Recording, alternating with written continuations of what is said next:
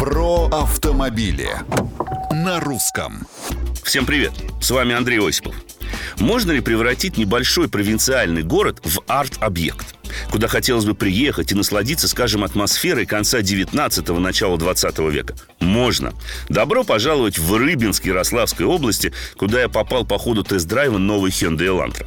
Про сам автомобиль в одном из следующих выпусков. Сегодня же о том, что прогуляться по центру этого городка все равно, что прокатиться на машине времени. Вывески аутентичные и преимущественно кованые. Надписи на старорусском. Оригинальные, задуманные строителями больше сотни лет назад цвета отделки.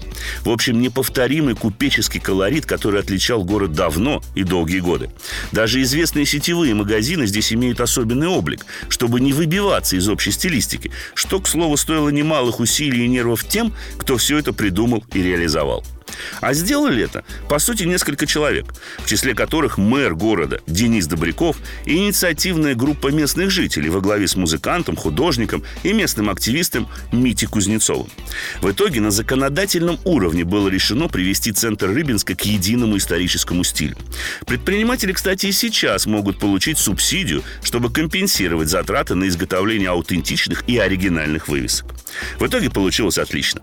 В этом городке приятно находиться, а городской бюджет теперь пополняется и за счет туристов, которые с удовольствием приезжают сюда в поисках уникальной, но, к сожалению, в большинстве мест уже утраченной атмосферы российской, когда-то совсем не бедной провинции. Мнения, вопросы и комментарии категорически приветствуются на страничках Русского радио в социальных сетях. С вами был Осипов про автомобили на русском.